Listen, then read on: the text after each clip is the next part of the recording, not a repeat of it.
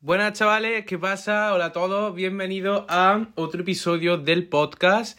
Eh, poco se habla que es el tercer domingo consecutivo que estoy grabando y subiendo el podcast. Que, eh, como sabéis, mi objetivo principal desde que empezamos con el podcast Nemesis en octubre era subir uno cada domingo y pues no lo pude, o sea, no lo pude hacer. O sea, sí que es verdad que muchas veces he tenido pues inconvenientes, tipo en febrero, que estuve todo el mes fuera de España casi, entre Hungría e Italia, eh, y otras, veces, otras muchas veces ha sido por procrastinación y pues porque se me ha ido el santo al cielo, pero esta vez se está notando el trabajo en el psicólogo contra la procrastinación y lo estoy sacando todo adelante y oye, aquí estamos por tercer domingo consecutivo, ole mi huevo.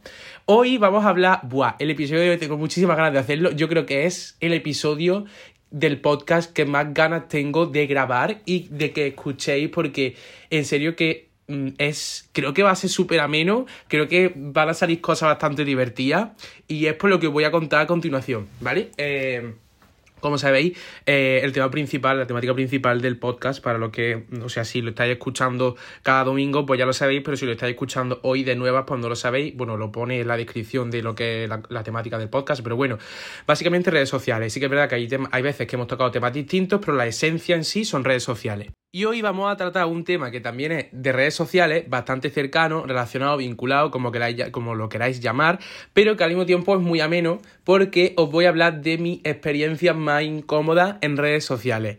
Y que ya os digo, o sea, si me conocéis, si lleváis tiempo siguiendo mi contenido y tal, sabéis que hay algunas veces que para ciertas cosas soy un desastre, o que soy gafe, o que se me hace la vida una roco mango, que todo me pasa a mí, vale, pues... Eh, hay cosas bastante curiosas. Yo llevo mucho tiempo en redes sociales. Eh, va a ser eh, este verano tres años en comparación. O sea, tres años es mucho tiempo bueno, como lo quieras ver, hay gente que en redes sociales lleva 6, 7 años y para mí eso sí que es mucho tiempo en comparación conmigo. Pero bueno, lo que os voy a contar eh, va a ser pues son situaciones mías que me han ocurrido durante rodajes, durante viajes de trabajo, entre comillas, de redes sociales, experiencias con algunas marcas, mm, cosas así o vergonzosas o malas experiencias, experiencias incómodas en general. Así que vamos a empezar. La primera es una cosa que me pasó de las primeras veces que yo fui a grabar una campaña en plan con una marca grande, porque cuando empiezas a hacer campañas en redes sociales, no empiezas directamente a hacer campañas con Nestlé, eh, con el grupo Coca-Cola, cosas así, que bueno, pues puede pasar obviamente si tienes muy buena suerte y tienes muy buen equipo de representación y tal, pero no es lo normal. Lo típico es que antes de que lleguen esas campañas, esas marcas, pues llegan marcas como más pequeñas y tal. Vale, pues la primera vez que llegó eh, una campaña de estas marcas, obviamente, a ver, tenéis que entender una cosa. Yo aquí voy a hablar de marcas muy grandes, voy a hablar de gente que es muy conocida, eh, anécdotas que me han ocurrido en relación a esas personas o a esas entidades, pero que yo no las voy a nombrar. En plan, no te voy a decir, por ejemplo, esto me pasó con Nesquik, que nunca he hecho una campaña con Nesquik, así que para que sepáis que no, plan, que estoy mintiendo, para que sepáis que estoy mintiendo en este caso, ahora mismo para poner el ejemplo. Nunca he hecho una campaña con Nesquik. No voy a decir, vale, lo que estoy contando me pasó con Nesquik, obviamente, ¿no? Porque luego podría venir Nesquik y, y, ya sabéis lo que pasa, ¿no? Pero bueno, yo lo voy a, voy a hablar desde el anonimato, pero para que entendáis la esencia de lo que pasó. Vale, pues cuando llegó esta primera marca, vamos a llamarla X, hace una campaña conmigo. La primera vez era mi primera campaña como así grande, que yo recuerde, y yo estaba súper ilusionado. Digo, guau, qué guay, no sé qué. Además, yo, sus productos me encantan. Vale, voy a dar una pista, son productos que se comen. Y me encantaban, es como, guau, desde pequeño comiendo esto, me flipa, tío, ahora voy a hacer una campaña con ellos, qué guay. Y digo, a ver, ¿qué es lo que me tienen preparado para hacer?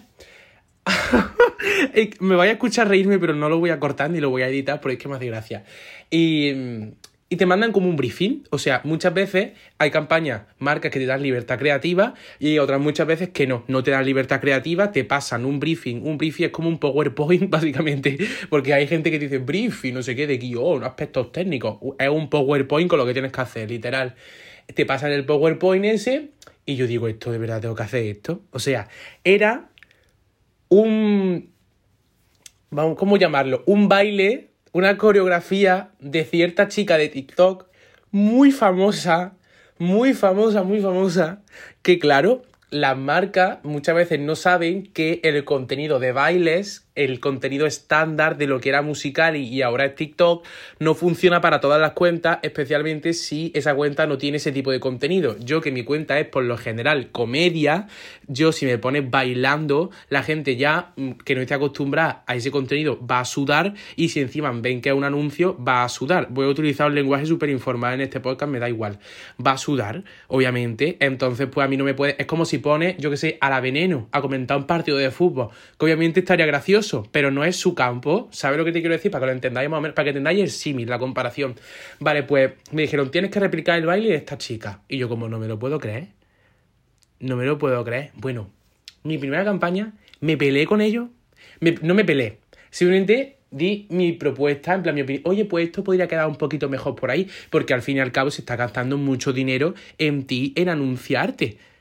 En plan, en, pagarte por anunciar su producto se están gastando mucho dinero que menos que si tú sabes que en tu canal lo que funciona es esto, pues decirle, oye, esto puede venir bastante mejor. Y eso fue lo que yo hice. Pues nada, hicimos el TikTok y aquello salió un churro. Un churro. Pero es que lo mismo me pasó con otra chica súper famosa, no mentira, la misma chica súper famosa de TikTok una campaña, eh, esto ya es más adelante en el tiempo que la que, que la que he contado antes, una campaña de justo fue el verano pasado, a principios de verano, de una marca también súper famosa, súper famosa y os puedo asegurar que alguna vez, bueno, muchísimas veces en vuestra vida la habéis consumido, pero muchísimas, muchísimas, muchísimas, muchísimas veces. Vale, pues además que pagaban súper bien. Cuando nos dijeron, vale, vamos a pagar esto, tenéis que hacer nosotros, hostia, pagáis mucho, ¿no? Y ellos, claro. Y pues perfecto. Eh, otra vez, pasaron el PowerPoint con lo, que, con lo que había que hacer. Cuando yo vi lo que había que hacer, digo, no me lo puedo creer.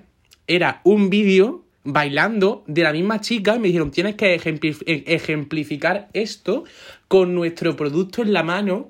Como diciendo, vamos a ver, es que esto no tiene sentido. Es como si me pongo a anunciar, que no, no tiene nada que ver, un sacapunta Mm, bailando un videoclip de la Badial con el sacapunta en la mano. ¿Veis alguna correlación entre ambos puntos? A que no, a que no tiene sentido ninguno. Vale. Pues es lo que había que hacer. Subí el TikTok. Ellos, la marca en cuestión, lo subió a su canal de TikTok. Eh, bueno, tanto mi vídeo bailando como el del resto de, de influencers que habían participado en la campaña. Eh, se metieron con ellos, brutal. además, hay otra chica también súper famosa en TikTok que eh, hizo el vídeo desde su cuenta. Es decir, esta marca subió el vídeo de esta chica a su cuenta y como que la dio publicidad, como de esta forma que te salen a más. Abrir en TikTok muchas veces te salen anuncios, ¿no? Que te crees que son TikTok y son anuncios, los tienes que pasar. Vale, pues lo subieron ahí. Eh, vuestro producto sabe a no sé qué, es una mierda, no tenéis ni idea de anunciar, quién ha hecho esta mierda de anuncio, no sé qué, pero para que veáis que muchas cosas realmente que se ven en redes sociales no funcionan. Y de, ese ejemplo, con otra chica súper famosa también de TikTok, para una marca con la que yo ya había trabajado y tengo muchísima buena relación con esa marca también, pasó una vez, o sea, estas cosas no van para adelante mi corazón. Y hace poco, de hecho, me ha vuelto a pasar con otra marca también, con la que he trabajado hace muy, muy poco. Y gracias a Dios me dieron libertad creativa y pude cambiar la idea y gracias a Dios la idea salió bien, pero que si no un fracaso. Vale, esto que voy a contar ahora, otra nota ya totalmente distinta, fue una cagada, pero una cagada, vale. no me lo puedo creer. Vale, a ver. Yo estaba, digamos, no voy a decir dónde estaba, ni voy a dar detalles. Ya he dicho que va a ser todo desde el anonimato, pero para que compartáis conmigo el sentido de la vergüenza, el pudor, la agonía, la angustia. Vale, yo estaba en un rodaje. Qué gracia me hace. O sea, que no me más vergüenza mi vida. Yo estaba en un rodaje en Madrid hace un año, eh, grabando como un programa. Em, vale, esto sí lo puedo decir.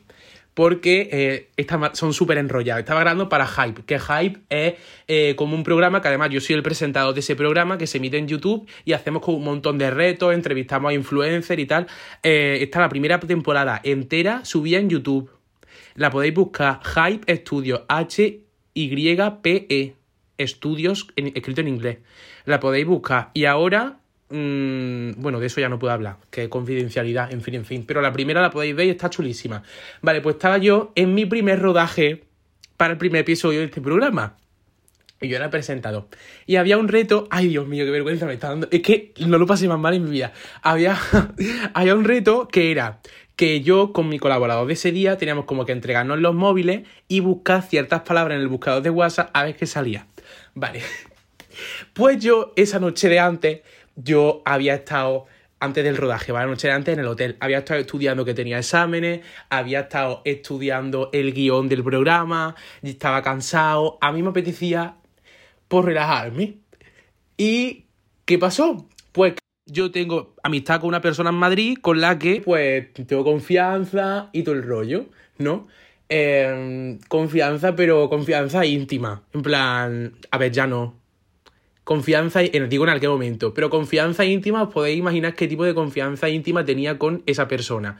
Vale, em, pues, eh, pues quedamos en el hotel del rollo. Y em, le conté lo que había pasado a mi amigo por WhatsApp. A mi mejor amigo se lo conté por WhatsApp, en plan, oye, que acaba de pasar esto, no sé qué. Claro, al día siguiente, cuando en el rodaje pusieron esa palabra clave, en mi, en mi, en mi mensaje de WhatsApp salió toda la conversación y claro, había que leerla. Y yo, calavera, no me lo puedo creer, la leyeron en el programa. leyeron en el programa aquel encuentro torrido, no me lo puedo creer. De verdad, qué vergüenza. O sea, no he pasado más vergüenza en mi puñetera vida, pero en mi puñetera vida. Y está grabado, está grabado y está emitido. Es que vosotros mismo lo podéis ver. Es que qué puta vergüenza. Además que me acuerdo, porque claro, yo con mi mejor amigo, pues cuento todo con pelos y señales y uso palabras pues más informales, más toscas, obviamente. ¿Os podéis imaginar cómo estaba escrito aquello? Que todo el mundo se estaba des descojonando. Todo el mundo se estaba descojonando y yo muerto de la vergüenza. Rojo, rojo, rojo, rojo. Hubo que cortar algunas partes porque es que eran demasiado. En plan, esto no se puede emitir.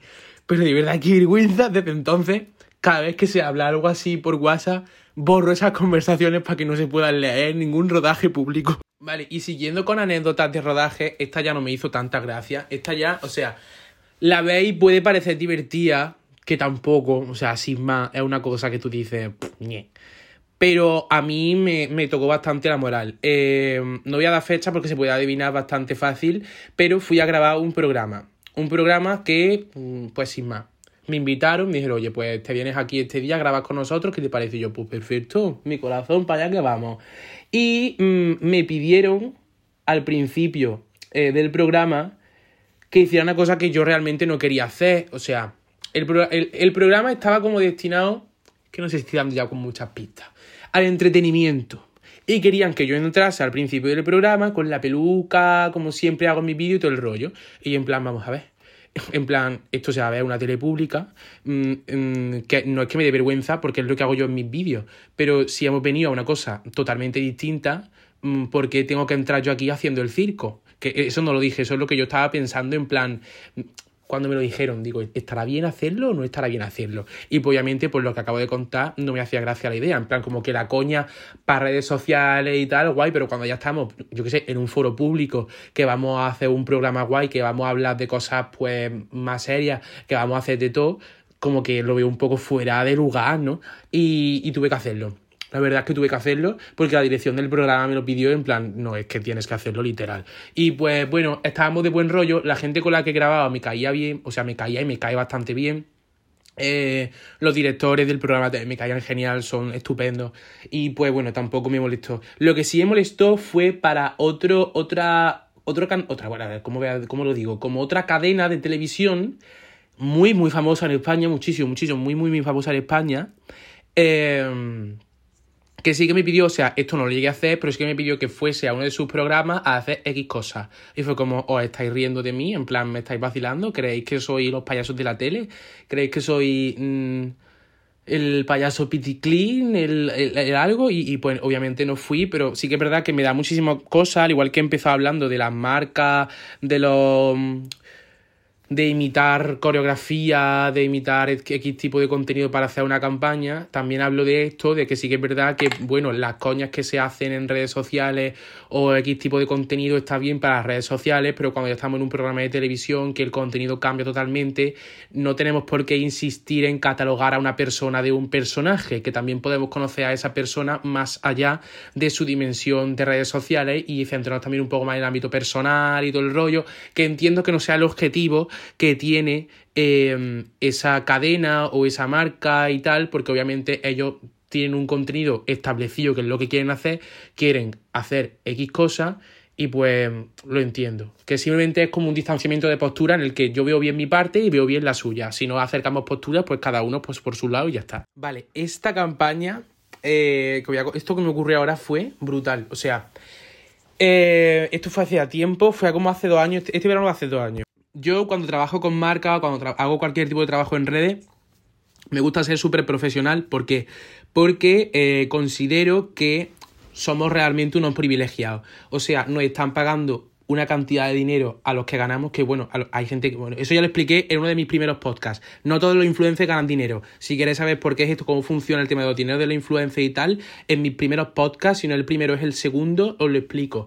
A los que ganamos bastante dinero en redes sociales, que ya digo, mm, yo gano bien, voy a decir cuánto, yo gano bien, pero hay gente que gana mm, cinco veces más que yo. Mm, a, a ese tipo de gente que le están pagando brutalidades de dinero por hacer un vídeo de 30 segundos desde su casa, me considero, en plan, considero que eso es una situación súper privilegiada con la situación que estamos todo el mundo viviendo en España, en el mundo en general. Entonces yo considero que si a mí me van a pagar esa cantidad de dinero, yo tengo que esforzar al máximo cuando trabajo. Y yo cuando trabajo con alguna marca, pues yo eso doy el máximo de mí, entrego las cosas, me gusta entregarlas antes de tiempo, me gusta hacerlas bien, hacerlas correctas, preguntar esto, preguntar lo otro, para que no se me escape ninguna cosa, para que no haya ningún fallo.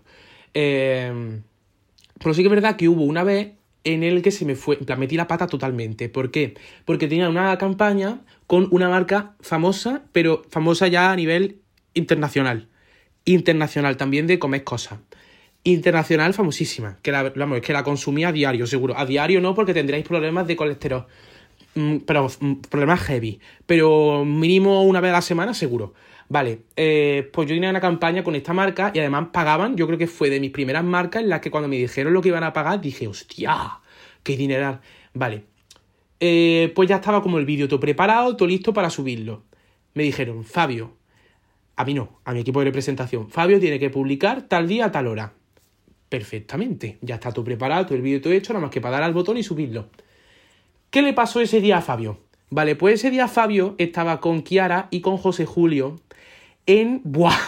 Estaba con Kiara y con José Julio atravesando la mitad de la campiña andaluza a 47 grados a la sombra, un verano del 2020, muertos de calor, muertos de sed, sin comida ni bebida, eh, llegando a un lago en el que nos íbamos a bañar, porque se quedaron eh, a dormir Kiara, José Julio, Ave y Lorena a mi casa. Ave y Lorena se fueron y ese día nos quedamos Kiara y José Julio y yo solo. Vale, eh, pues bueno, os podéis imaginar la aventura que yo he contado, la travesía por mitad del campo, eh, se nos murió el móvil. Sin cobertura, ni batería, ni nada. Claro, yo mm, con, con, una media insolación en el cuerpo, mm, sin comida ni bebida, yo lo último que me preocupaba era el móvil. Claro, cuando yo llegué a mi casa después de, mm, creo que fueron seis horas, que tenía que haber subido el vídeo hace seis horas, encendí el móvil, mi móvil iba ya a fuego, iba ya a fuego. La de la marca buscándome, mi equipo de representación buscándome, que dónde está, que tenía que haber subido el vídeo, yo, ay no jodas, no puede ser, que, que casi me muero de una insolación en mitad del campo, no me acordaba, no sé qué, te lo juro. Y bueno, ya subimos el vídeo al siguiente día y ya todo perfecto, no pasó nada, que realmente no hay un cambio como que súper sustancial, que fue un día nada más, pero buah la cagué, la cagué, además que me había comprometido, que ya os digo, esto es la única vez que me ha pasado a mí algo así con una marca que ya os digo que yo soy súper profesional y me centro en trabajar súper bien por lo que os he contado, pero esa vez la cagué de una forma, además que la tía, porque era una tía la que lo llevaba, hablándole a mi equipo de representación que no tenía absolutamente nada que ver, pero no tenía absolutamente nada que ver porque ellos no tienen culpa de que yo esté medio tieso debajo de un olivo. que dónde está, que es que si no sé qué. Ah, pero que me reenvió los audios. Bueno, bueno, bueno. Una borde, una energúmena, que la entiendo. La entiendo porque yo me comprometí a un deber que no cumplí. La entiendo y no la culpo. Pero una energúmena. La siguiente, eh, quiero contarla con tacto para que eh, no se me tache de una cosa que no soy. Vale. Que no es nada fuerte realmente. A ver. vale, estábamos en otro rodaje. Porque las cosas en los rodajes hay como mucho contacto de entre personas, en plan contacto no físico. Digo que pues conocer a las personas en realidad, como que estás allí in situ y tal, y pues normal, ¿no? De una cosa pues de la coordinación o la no coordinación surgen cosas, ¿vale? Pues estábamos en un rodaje también. Esto el año pasado. Estaba rodando con dos personas que a mí me caen genial. Y una marca también conocía muchísimo, muchísimo, muchísimo, muchísimo, muchísimo, muchísimo, muchísimo. Eh, que la habéis comido segurísimo también. Vale, pues estábamos en un rodaje de esto. Y mm, el rodaje fue como un poco extraño. Os voy a explicar por qué. No lo puedo explicar con detalles, pero bueno, digamos que aquello era muy raro. Porque, a ver, espérate, voy a para esto a ver cómo lo cuento. Bueno, esto en realidad no es malo. O sea, llegamos al rodaje y todos eran como de un mismo país, todos hablaban como que si con el mismo tono de voz, con el mismo acento, todos como que aquello, o sea, cuando tú vas a una dirección de, una, de una, un rodaje, por lo general veas muchísima gente de distintas partes del mundo, mm, de distintas culturas, de distintas, coño, como cuando vas a trabajar a, yo qué sé, una oficina que cada uno es de su padre y su madre. Vale, pues esto no, esto parecían todos, mm, de verdad, clones, clones, eran todos del mismo sitio parece, eran todos como de no sé si es que la dirección de esa producción la llevaban ellos, no sé, una cosa súper rara, pero eran como todos calcados. Pero como todo, o sea, la forma de hablar, la forma de expresarse, las manos, todo, todo, todo era igual, todo era igual. Era como decir yo, qué cosa más rara. Vale, pero es que luego había que hacer también como una coreografía. Una coreografía un poco rara. Pero escúchame, una cosa muy rara, muy rara, que es que al final os digo que el resultado final, o sea, en lo que luego vosotros habéis visto, no se ve reflejado porque es que esa coreografía al final la grabamos, fue lo que más tardamos en grabar y no salió para adelante. No salió para adelante, no salió jamás. Eh, nos mandan, antes de ya grabar, los días de antes, un vídeo de la coreografía porque nos la fuésemos aprendiendo. Como siempre con los bailecitos. Digo, bueno, pues vamos a ver qué. Cuando yo abrí aquel archivo MP4, extensión MP4, extensión de vídeo, archivo digital, cuando yo lo abrí y vi aquello, digo, no puede ser, es que no puede ser. Era una persona, una mujer, bailando, pero que no podía bailar. Os explico por qué. Porque estaba hiper embarazada. Hiper embarazada. Pero brutal. Digo, bueno, obviamente, pues de trabajar, de embarazada, pues también puedes trabajar bueno, no sé cómo está estipulado el derecho laboral en cuanto al embarazo, no estoy entendido, pero supongo que si está trabajando una mujer es pues porque puede hacerlo. Pero es que aquella mujer no debería estar trabajando porque es que no se podía mover bien. Es que no se podía mover bien. Entonces, claro, os podéis imaginar el vídeo de la coreografía que era un poco como un circo. Total, que llegamos al día del rodaje y decimos, bueno, la coreógrafa será otra, porque es que esta mujer Mm, si el día que grabaron el vídeo para mandárnoslo para que no lo aprendiésemos estaba hiper embarazada, hoy es que tendrá que estar pariendo. Aquella mujer estaba allí. Aquella mujer estaba allí. Y ensayamos la coreografía con ella. Que tenía agilidad ese día, pero yo no, podía, no sabía cómo. Es que no podía. Es que se notaba que le costaba un poquillo y a veces como que tenía dolores y tal, porque estaba muy embarazada. Pero muchísimo. Y el caso fue que obviamente esa mujer por su condición física en ese momento no pudo montar la mejor coreografía del mundo. Yo quiero pensar que fue por eso, porque la coreografía era mmm, lache. La palabra era lache. Vamos a dejarlo en lache. Si no sabéis lo que es lache, pues lo buscáis en Google, pero era lache, la coreografía. Como que parecía que le estaban dando como unos ataques epilépticos así un poco raros de verdad. Y nada, pues aún así pues lo grabamos y tal, y pues nada. Imaginaos cómo fue para que la marca dijese, no, esto no va a salir en mi anuncio, esto no lo vamos a emitir. Imaginaos. Vale, ahora estas dos también tienen que ver con un rodaje que realmente es la misma porque fue para la misma marca, solo que en años distintos. Y yo creo que con eso ya he dado como muchísimas pistas.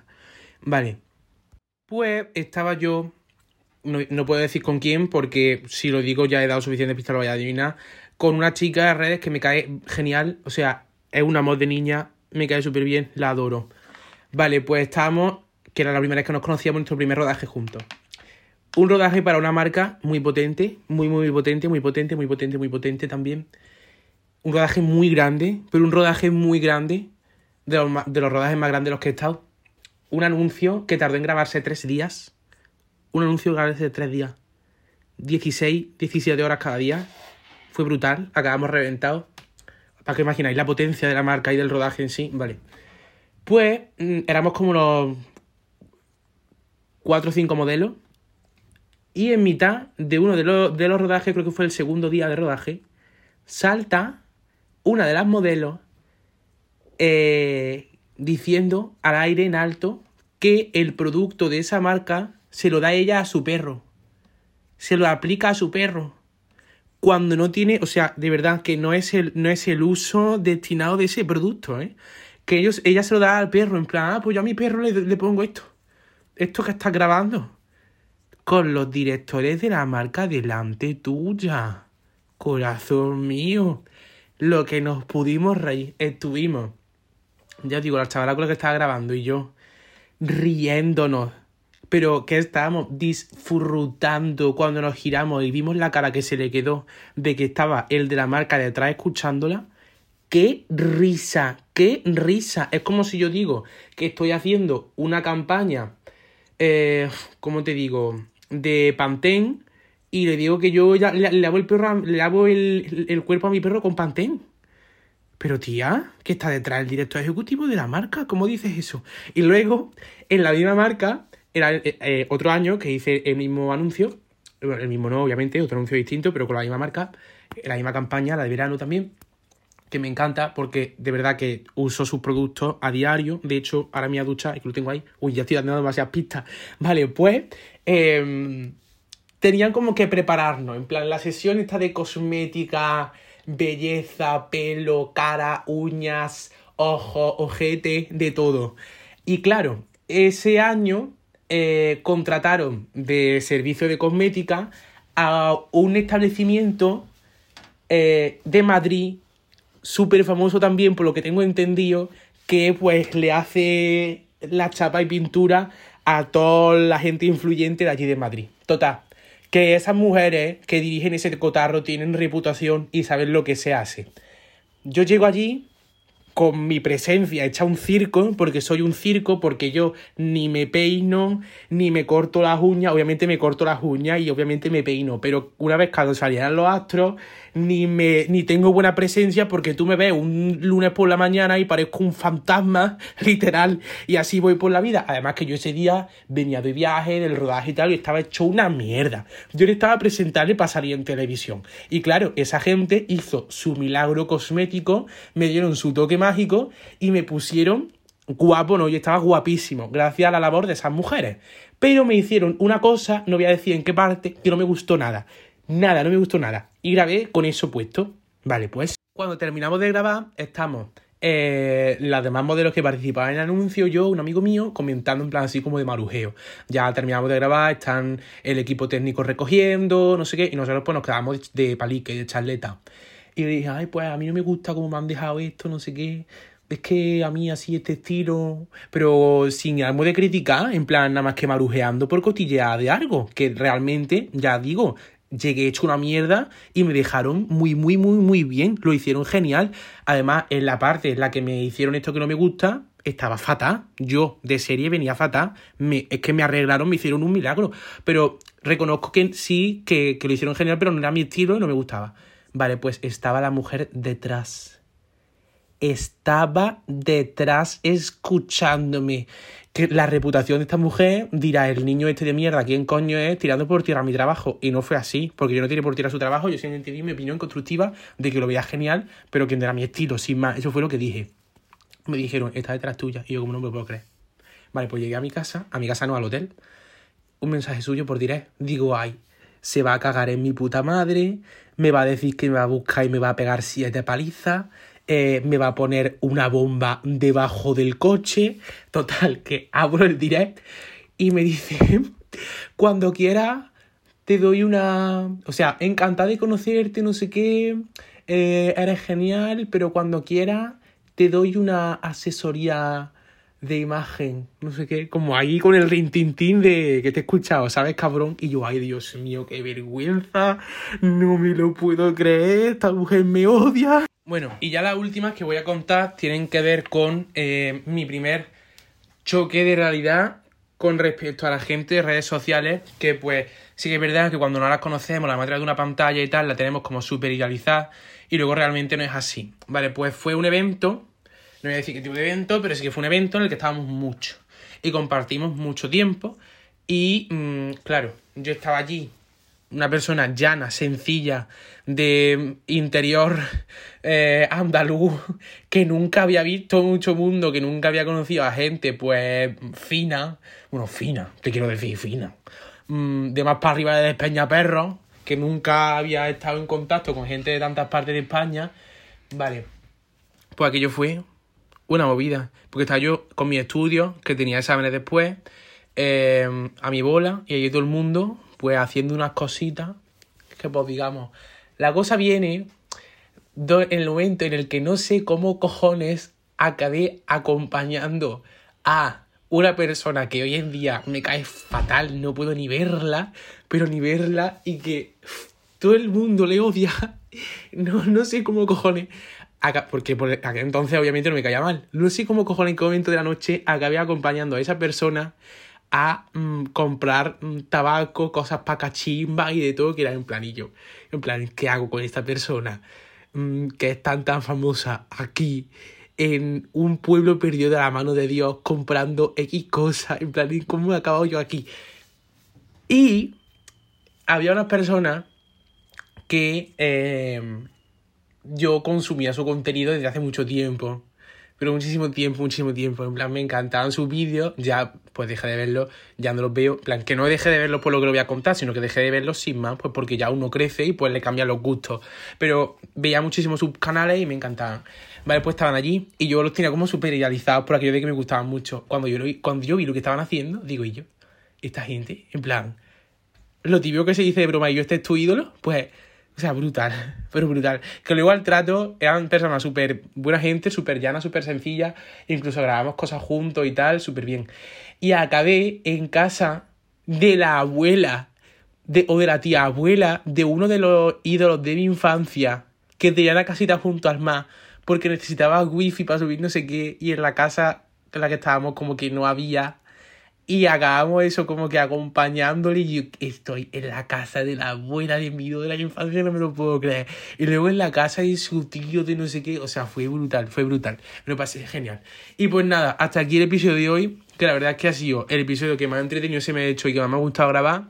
Experiencia incómoda, rara, pizarra, lo que quiera decir redes sociales. Y pues nada, nos vemos como, como iba a decir como siempre, pero realmente no es así. Nos vemos como como cada vez que lo intento, el próximo domingo en, eh, aquí en Spotify con Nemesis. Nos vemos, chavales, cuidado mucho.